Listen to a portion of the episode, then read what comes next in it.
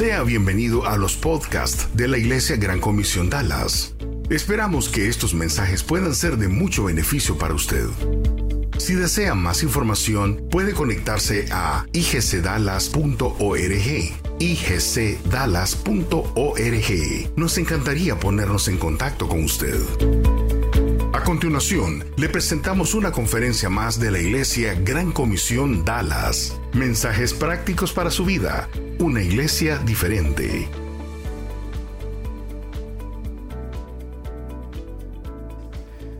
¿Cómo están? Qué bueno poder saludarles. Quiero decirles que me han comentado que algunos de ustedes han estado un poco enfermos después del campamento. Algunos, a mí me pasó también algo así, pero estamos bien contentos de estar aquí con ustedes, pero bien contentos. Los hermanos de la iglesia de Tegucigalpa les dejaron eh, saludes, Están, estaban bien, pero bien felices y lo que pude ver yo es que estaban bien agradecidos con la hospitalidad de cada uno de ustedes. Ustedes no se imaginan, porque a veces no son tan expresivos, lo, alegres y lo complacidos que estaban de haber estado con ustedes. Yo estoy tan preocupado que pienso que el otro año se va a venir el doble de muchachos. Y como los hondureños somos buenos para las caravanas, ¿verdad? Entonces es posible que hagamos una caravana para venir acá. Lo que yo les pido es que ya no les escriban nada, díganle, no hay campamento, no va a haber nada, para que, para que ellos em, se abstengan, porque para hacer fama son buenos y para hacer fama Dallas es lo mejor, la bendición. Para mí ha sido, un buen tiempo, un aplauso a Dios, así es, un aplauso al Señor y a ustedes que se lo merecen. Eh, yo creo que vamos a hablar hoy de un, tema que es bien, bien trascendental, es bien importante. Eh, cuando estábamos hablando de la serie Cambia tu mundo, yo siento que Dios nos ha puesto, les ha puesto aquí a cada uno de ustedes y ahora me ha puesto a mí, porque como ustedes saben, yo tengo la gran bendición. Yo nunca me imaginé que iba a tener esa relación tan cercana con la iglesia de aquí de Dallas. Nunca, porque eh, en mi mente, una vez había venido aquí a Dallas y pues obviamente nuestra, la relación bien cercana de nosotros es Miami, Tegucigalpa, Miami, pero no Dallas.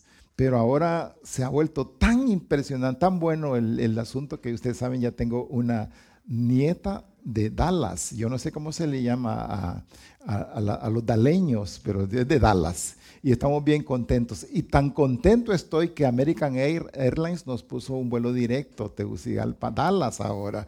Así que no voy a tener pretexto para poder estar por acá y también los, hermanos de la caravana, ¿verdad? Así que entonces queremos eh, eh, agradecerle a Dios y queremos, cuando les digo que estoy tan contento de ver y de estar aquí en Dallas, es porque yo siento, yo veo que Dios va a hacer grandes cosas aquí. Hay, cada cosa que se está poniendo, cada, cada eh, paso que se está dando. Digo, hey, Dios quiere hacer grandes cosas en Dallas.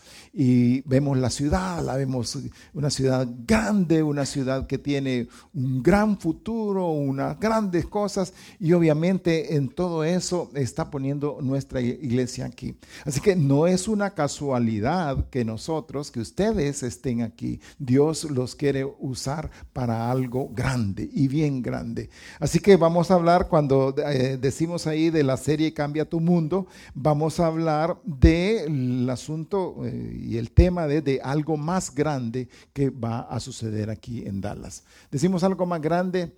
Eh, y, cuando hablamos de algo más grande, queremos hacer un poco de paréntesis acerca de que eh, para hacer algo grande Dios tiene que sacarnos de un ambiente en el cual estemos pensando en pequeño. A veces nosotros pensamos en pequeño, pero Dios está pensando en grande. Dios nos ha puesto aquí para alcanzar este mundo y Dios lo que quiere es que nosotros vengamos y salgamos de lo que es la comodidad. Que salgamos del ambiente de comodidad. Ustedes saben que es bien fácil estar en la comodidad. Bueno, ahora que venimos a Estados Unidos y que estamos en este mundo, vemos, hay tantas cosas de comodidad. Y, el problema es que en, países desarrollados, y más que todo aquí en Estados Unidos, Yo viendo Estados Unidos y viendo otros países, yo siento que Estados Unidos es el, obviamente es el, el mejor país del mundo. Y para vivir es el mejor país del mundo. ¿Y por qué es el mejor país del mundo? Porque tiene todas las comodidades, todas las oportunidades para poder crecer.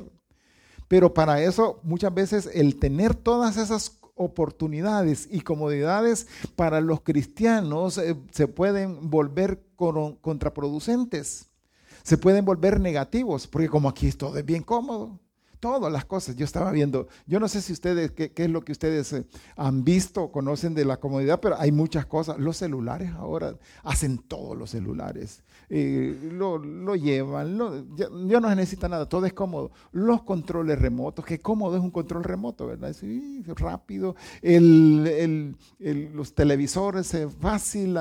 Ahora no solo los televisores, yo estoy viendo tantas cosas. El otro día me llevó mi hijo a ver un, carro que se llama Tesla. Y me dice, y mira, mire todo lo que tiene, mira todo lo que tiene ese carro Tesla. Y yo digo, y se necesita manejar ese carro, porque bien cómodo, uno puede ir así sin, eh, en algún momento, porque es comodidad. Y esa comodidad en la casa y esa comodidad en todos lados, entonces eh, le puede a nosotros, puede a uno provocar el, el sentimiento de que no hay nada más que hacer. Pero yo quiero decirles que alrededor de toda esa comunidad hay muchas personas que están necesitando conocer de Dios. Porque eh, la comunidad no llena el vacío que solo Dios puede llenar. Y por eso es que nosotros tenemos que hacerle entender a muchas personas lo importante que es que salir del, ambiente de esa comodidad, de tener todas las cosas y entender que donde se van a llenar los vacíos o el vacío es en Dios.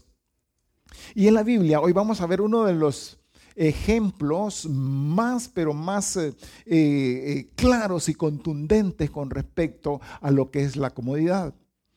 Hay una, persona que se menciona en la palabra, pero antes de continuar con ese, con ese tema, vamos a orar. Vamos a pedirle a Dios eh, orar en oración, que por favor inclinen su rostro y oramos. Señor, estamos eh, aquí en este, en este bonito espacio, Señor, para poder entender, Señor, que tú tienes eh, palabras tuyas para nosotros, Señor, palabras de ánimo, Señor, palabras de reto para cada uno de nosotros. Y queremos eh, en esta tarde, mañana tarde para muchos, Señor, venir y poder eh, aprender de tu palabra, Señor. Gracias. Queremos que tú te bajes, te bajes, Señor, a, hablarnos, que nos digas, nos enseñes, nos des dirección que tenemos que hacer. En el nombre de Jesús oramos. Amén. La historia que les voy a contar yo es de una persona que era una persona bien rica. Estaba en Sunem, es la historia de la, la tsunamita. Ella era una persona que vivía en un ambiente de mucho dinero. Tenía todas las cosas, tenía todas las comodidades. Era una mujer que venía y por ser, por tener ese montón de cosas, pues obviamente parecía que no necesitaba nada. Y era una mujer que era, además de rica, también era una persona que buscaba ella servir a Dios. Y ella, que, ella quería, y ella siempre buscaba salir de la comodidad, a pesar de ser rica.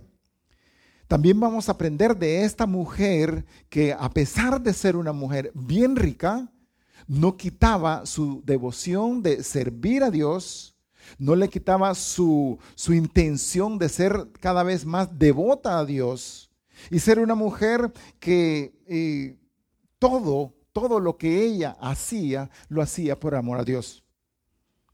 Así que ese pensamiento de esta mujer nos lleva a pensar que tenemos que aprender de una mujer que no le quita la devoción a Dios, hay ocasiones en las cuales vamos a ver aquí en su historia en las que aparentemente las cosas parecen estar mal, dan la impresión de estar mal. Sin embargo, esta mujer tsunamita es una mujer que todo lo toma como algo que Dios se lo brinda, que Dios se lo da. Ella vivía eh, en, en Israel, vivía a unos aproximadamente unos 25 kilómetros de donde vivía un profeta. El profeta se llamaba Eliseo. Y Eliseo, como todos los profetas, los pastores en ese tiempo, e ellos, Eliseo se andaba moviendo por todo el terreno de Israel. Y le tocaba muchas veces pasar por Sunem, donde vivía la Sunemita. Y como le tocaba pasar la Sunemita, siendo una mujer de mucho dinero, era una mujer rica, siempre miraba la necesidad de este profeta. Y eso es la historia que nosotros vamos a leer. Solo se lo voy a leer bien rápido en 2 Reyes 4, 8, 37. No lo tienen ustedes. Dice, en cierta ocasión una mujer importante de Sunem e invitó a Eliseo a comer en su casa y cada vez que Eliseo pasaba por ahí, la mujer le insistía que se quedara a comer. A su marido le dijo una vez, ¿sabes que me he dado cuenta pues de que este hombre que siempre pasa por nuestra casa es un santo varón de Dios? Debiéramos hacerle un pequeño aposento en la azotea y ponerle ahí una cama y una mesa, una silla, un candelero, para que cuando pase por aquí pueda quedarse con nosotros. Así, ese es el pensamiento, eso es lo que está pasando alrededor de la vida de esta mujer. La, la mujer sunemita era una mujer que quería venir y hacer cosas eh, grandes, cosas más grandes. Y por ser rica, que ella también quería salir de la comodidad. Y dice, eh, cuando dice, ¿y sabes que me he dado cuenta? Pues de que este hombre que siempre pasa por nuestra casa es un santo varón de Dios.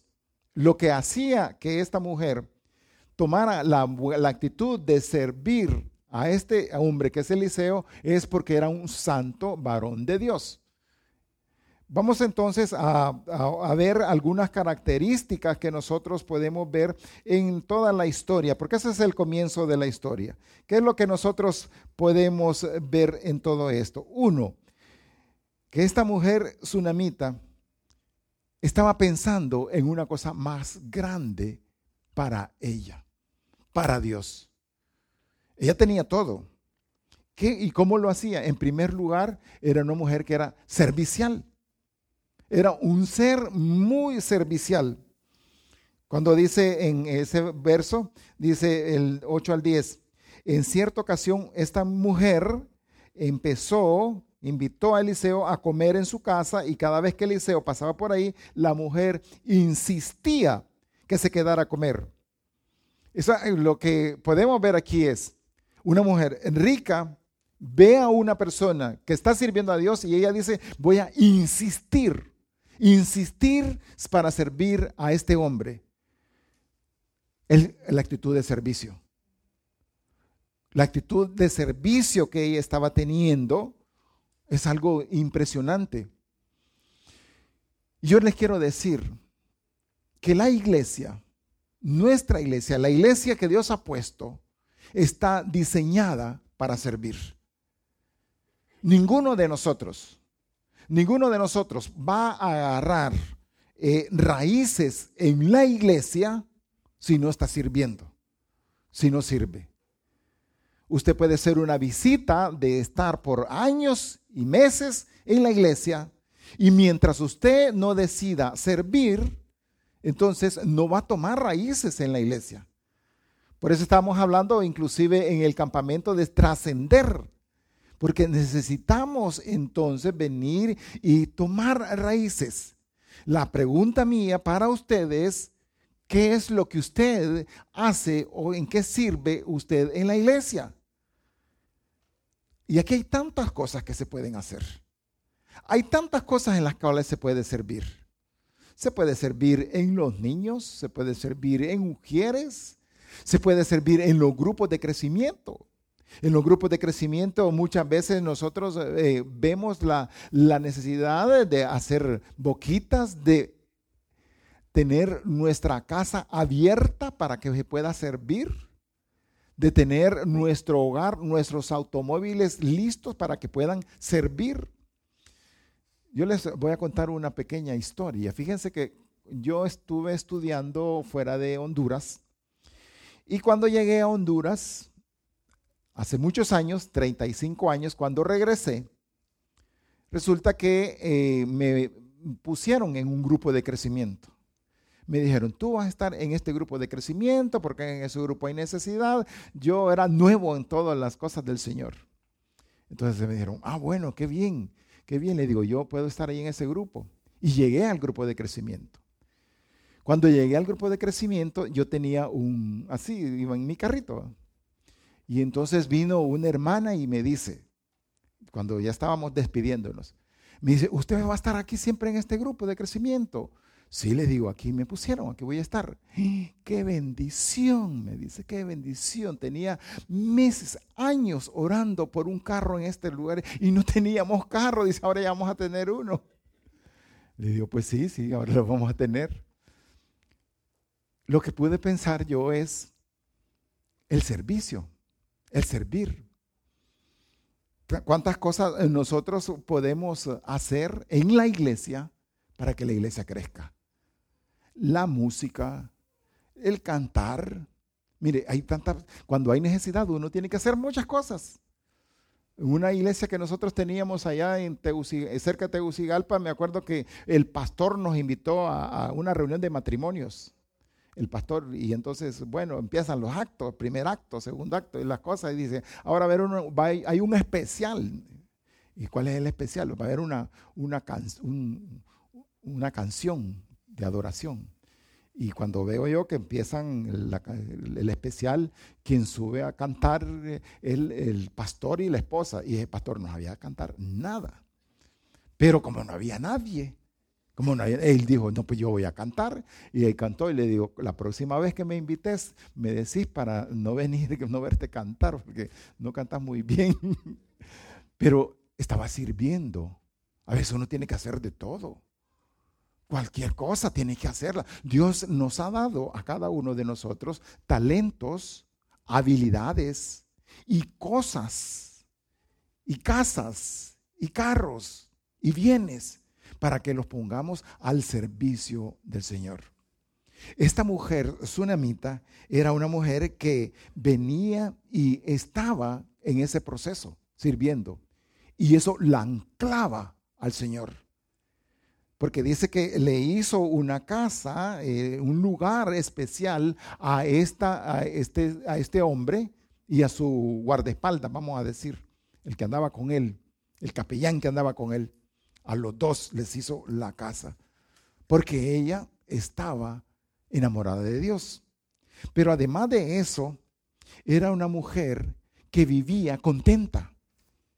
Vivir con contentamiento. Esta mujer nos enseña en el mensaje de ella a vivir en contentamiento. Dice el versículo 13 hablando después de, de, que ya habían hablado en su casa con, el, con Eliseo y ella, entonces Eliseo viene y al ver tanto cariño que le estaba dando ella, dijo, yo quiero servirle, yo quiero hacer algo por ella. Entonces dice, y este dirigiéndose a Gehazi, que era él la persona que le ayudaba, el, el, el guardaespaldas, dijo, esta mujer ha sido muy amable con nosotros. Pregúntale qué quiere que haga yo en su favor. ¿Necesita que hable por ella al rey o al general del ejército? Y la mujer respondió, en medio de mi pueblo yo vivo como una reina. Dice, qué, qué interesante, porque ella obviamente tenía necesidades, pero vivía contenta, estaba completamente contenta, estaba alegre. Es que le dijeran ustedes, por ejemplo, si le dicen a usted, ¿Usted qué necesita para estar bien? Y usted diga, no, yo no necesito nada. Yo vivo como una reina, con mi rey aquí a mi lado. No necesito nada. Eso lo estaba expresando ella, de que vivía bien. ¿Sabe qué es eso? Que vivía contenta. Muchas veces nosotros podemos tener cosas, muchas veces tenemos eh, cosas que, que no apreciamos, y por eso no estamos contentos. No por eso no, está, por eso no estamos felices. Porque no pasamos con ese grado de contentamiento. Ella tenía necesidades. Eh, recuerdo a este caso a una, una, dos muchachas, pero una de ellas en una de nuestras iglesias allá en, en Honduras. Esa muchacha es una muchacha de las que más lleva personas a la iglesia, a su iglesia, de gran comisión. Y tiene problemas de salud. Ella no puede caminar bien. Ella tiene, ella tiene que andar con un bastón. Con un bastón, con y ella con ese bastón es la persona que más invita gente a la iglesia.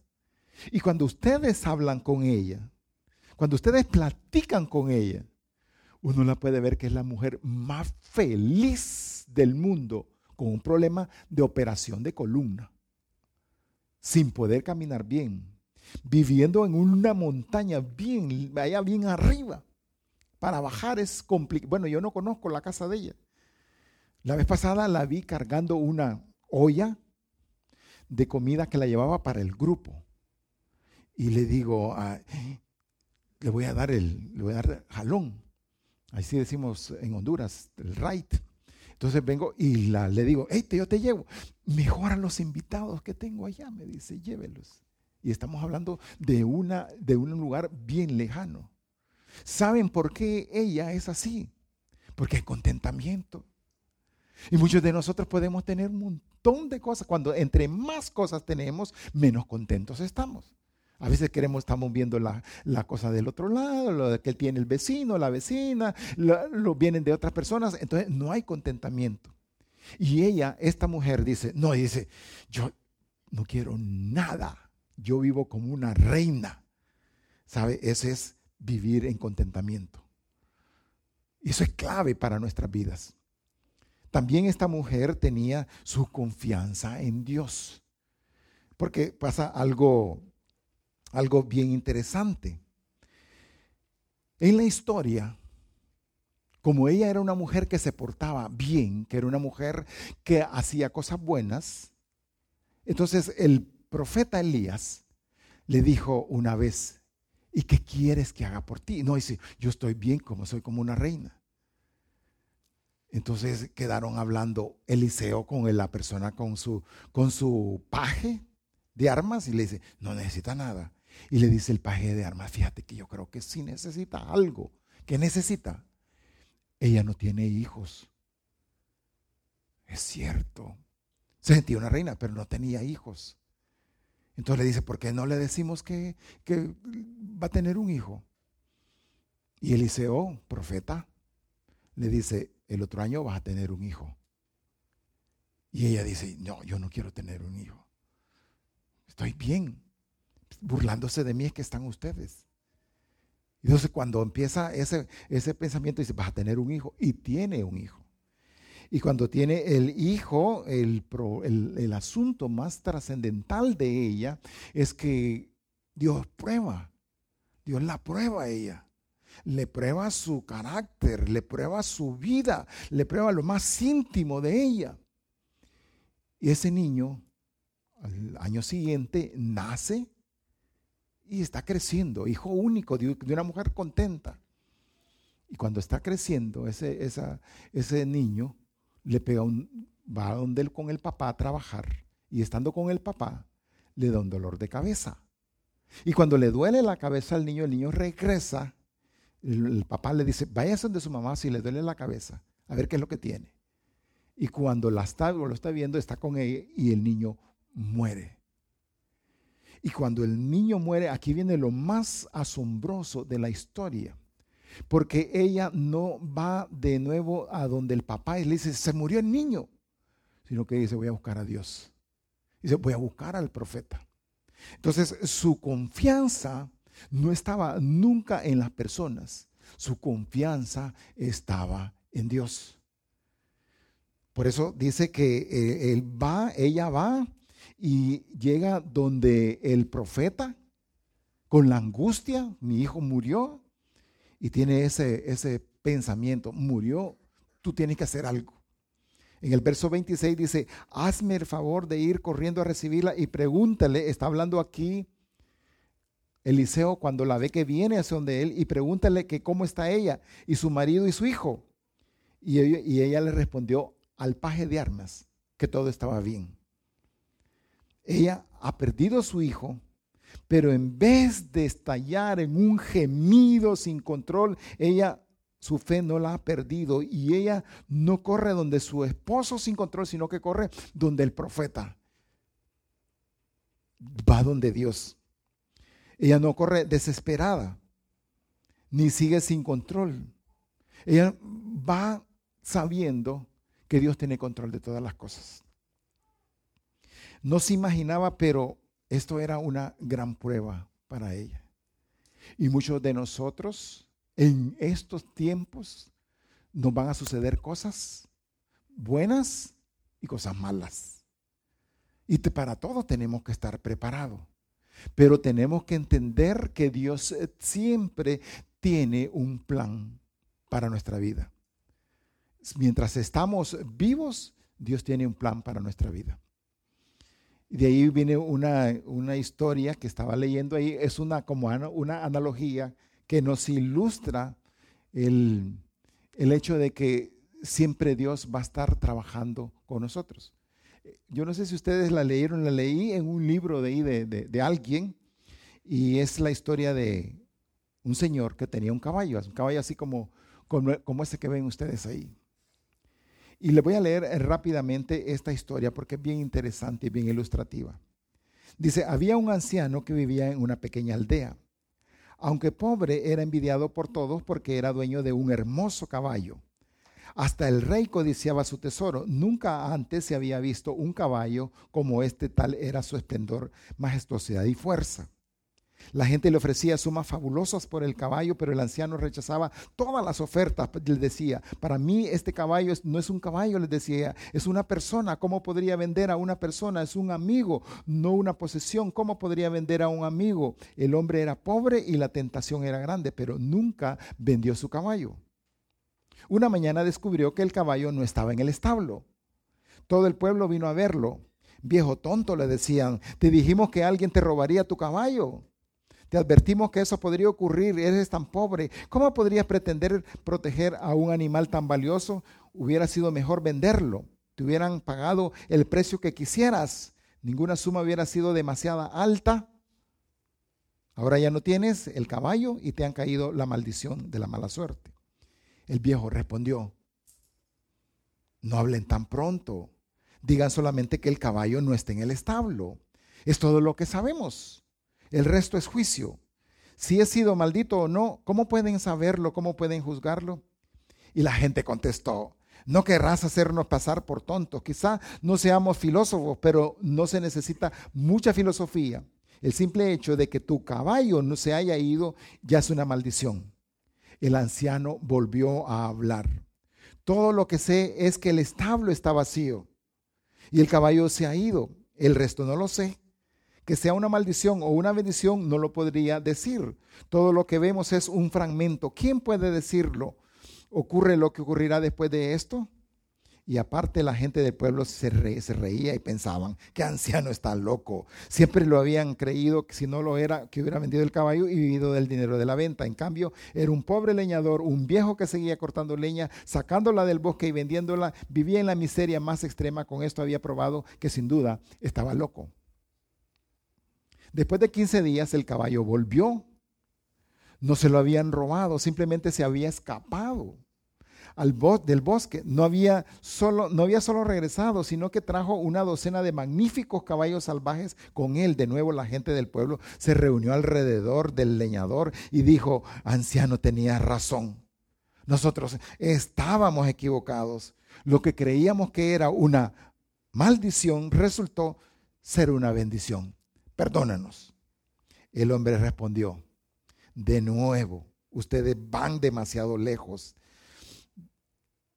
Digan solo que el caballo volvió, que una docena de caballos volvió con él, pero no imitan un juicio. ¿Cómo, puede saber si esto es una bendición o no? Ustedes ven solo un fragmento. ¿Cómo pueden, ¿Cómo pueden juzgar si no conocen toda la historia? Han leído solo una página del libro. ¿Cómo puedes buscar el libro completo? Has leído solo una palabra de una frase. ¿Cómo pueden entender la frase completa? Y sigue la historia. La, vida es tan inmensa y ustedes juzgan, dijo, juzgan la vida entera con una página, con una palabra. Todo lo que tienen es un fragmento. No digan que esto es una bendición, nadie lo sabe. Estoy contento con lo que sea. No me perturba lo que no sé. Tal vez el anciano tiene razón, decían entre ellos. Así que hablaba poco. Pero bien dentro de, pero bien adentro creían que el anciano estaba equivocado. Sabían que era una bendición. Doce caballos habían regresado con uno. Con un poco de esfuerzo los animales podrían ser amaestrados, entrenados y vendidos por mucho dinero. El anciano tenía un hijo. El joven empezó a entrenar los caballos salvajes. Después de unos pocos días se cayó de uno de los caballos y se rompió ambas piernas. De nuevo los aldeanos se reunieron alrededor del anciano e emitieron sus juicios. Tenía razón, le dijeron. Has probado que tenías razón. La docena de caballos no fueron una bendición, eran una maldición. Su único hijo se ha quebrado ambas piernas. Y, ahora tú, a tu edad, no tienes a nadie que te ayude. Estás peor que antes. El anciano le dijo, ustedes están obsesionados en emitir juicios. No lo hagan. Digan solamente que mi hijo se quebró las piernas. ¿Quién puede saber si esto es una bendición o una maldición? Imposible saberlo. Solo tenemos un fragmento. La vida viene en fragmentos. Aconteció que unas semanas después el país se enfrascó en una guerra contra un país vecino.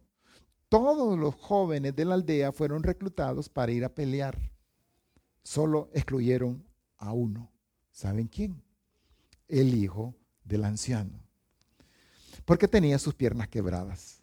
De nuevo la gente se reunió alrededor del anciano llorando y lamentándose que sus hijos habían sido mandados a la guerra. Habían pocas probabilidades que volvieran con vida. El enemigo era fuerte y la guerra podría terminar en una amarga derrota. Nunca volverían a ver a sus hijos. Tenía razón. El anciano le dijeron, Dios sabe que tenía razón, esto lo prueba. El accidente de tu hijo fue una bendición. Sus piernas están rotas, pero a lo menos está con, Él está contigo. Nuestros hijos se han ido para siempre. El anciano se expresó otra vez. Es imposible hablar con ustedes, dice. Siempre están llegando a conclusiones. Nadie sabe ni diga esto, sus hijos tuvieron que ir a la guerra y el mío no. Nadie sabe si es una bendición o maldición. Nadie es tan sabio para saberlo. Solo Dios lo sabe. El viejo tenía razón. Solo tenemos un fragmento los contratiempos y los horrores y los dolores de la vida son solamente una página de un libro, de un gran libro.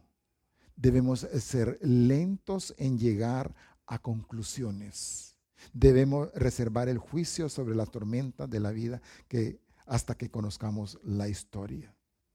Y la enseñanza es esta. Tú puedes estar pasando ahorita una circunstancia difícil o puedes estar pasando una bonita historia, pero eso solo es parte de la historia. La historia va a terminar hasta que nosotros dejemos de respirar. La historia va a seguir. Pero en todo eso tenemos que guardar el contentamiento como esta mujer. El contentamiento porque Dios es el que nos da Dios es el que nos enseña, Dios es el que nos cuida, Dios es el que conoce el futuro de nosotros. Si estás vivo, si estás viva, si todavía respiras, Dios no ha terminado su obra en tu vida y la va a seguir haciendo. Eso le pasaba a la tsunamita. Pero además de eso, también esta mujer confió plenamente en Dios. Nos enseña a confiar plenamente en Dios. Ella se va, la mujer tsunamita se va y empieza a buscar y cuando llega, dice, llega donde Eliseo, Eliseo no, la, no, no es el primero que la recibe, sino que el empleado. Y ella dice, y el empleado le pregunta, ¿cómo estás? Le dice, yo estoy bien. ¿Estás bien? Sí, pero quiero ver a Eliseo. Y cuando va a ver a Eliseo, a Eliseo le cuenta todo su dolor. Dice, ¿Por qué me diste a un hijo? Mi hijo murió, está muerto, está en la casa. Y Eliseo le dice, bueno, como murió, entonces eh, que se vaya el, el, paje de armas para que él haga cosas para revivir al niño. No, dice ella. No, yo quiero que vayas tú. Porque yo, plenamente confío, pero en Dios. No en un, emisario, yo confío en Dios. Y tú tienes que ir. Y se va el empleado. Se va antes, así como le había mandado Eliseo. Y cuando se va, empieza a tratar de ayudarle, de, de, resucitar al muchacho y no pudo. Le dice, no, lo encuentra en el camino y le dice, no puedo hacer nada. Entonces Eliseo sigue, dice, pero yo voy a ir. Y Eliseo empieza eh, eh, a hacer todas las, todas las, las maneras para resucitar al niño. dice que eh, hizo varios intentos. En un momento vino y, y lo acostó le, puso respiración artificial, hizo muchas cosas. Ustedes lo pueden ver en, esa lectura de, de, la tsunamita. Al final vino y el niño resucitó. El pasaje del verso 27 dice, pero cuando llegó al monte, ella, la tsunamita, donde estaba el varón de Dios, se arrojó a sus pies Gehazi, que era el, paje de Armes, se acercó y trató de levantarla, pero el varón de Dios le dijo, déjala que se encuentra muy amargada. Pero el Señor no me ha dicho qué es lo que pasa, sino que me ha encubierto el motivo. Eso es lo que estaba pasando. Eliseo no sabía qué es lo que estaba pasando, pero Dios se lo reveló. Y cuando se lo revela, él va. Y la historia es que resucita al niño qué cosas Dios tiene que hacer en nuestras vidas.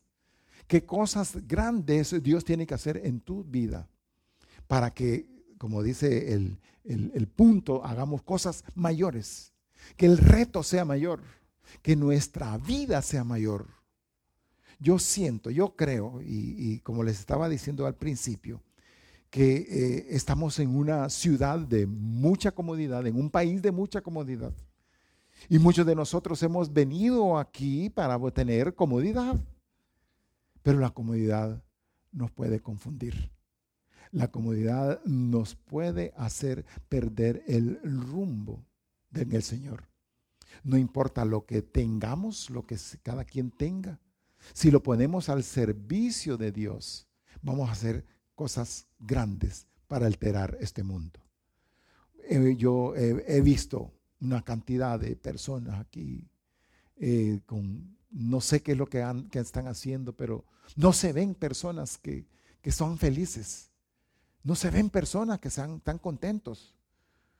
Han de tener angustia, han de tener cualquier tipo de cosas. Y tenemos que venir y tener mucho cuidado. Cuidado para que mm, podamos ser usados en la iglesia para que en la iglesia podamos ser como esa mujer tsunamita, que aún que tenía todo, lo daba todo, lo creía todo, confiaba en todo. En Mateo 13:58 y hay un, hay un pasaje que es bien interesante, porque está hablando aquí el Señor de que vino y, y dice que en todos lados de Israel, él hacía muchos milagros, en todos lados, a excepción de cuando llegó a la zona donde él vivía, donde vivían sus padres. Y dice que llegó ahí y por la incredulidad de las personas no hizo ningún milagro. Por esa incredulidad dice, yo, y por la incredulidad de ellos dice, no hizo ahí muchos milagros. Tenemos que ser personas de creerle a Dios porque si no, no van a suceder milagros. Y cuando hay mucha comodidad, lo que sucede es que perdemos esa percepción de creerle al Señor.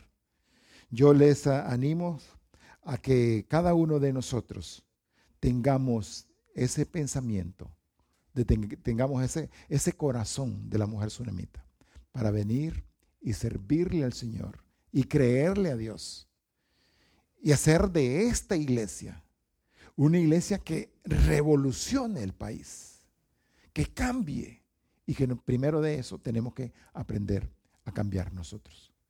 Vamos a orar, vamos a ponernos de pie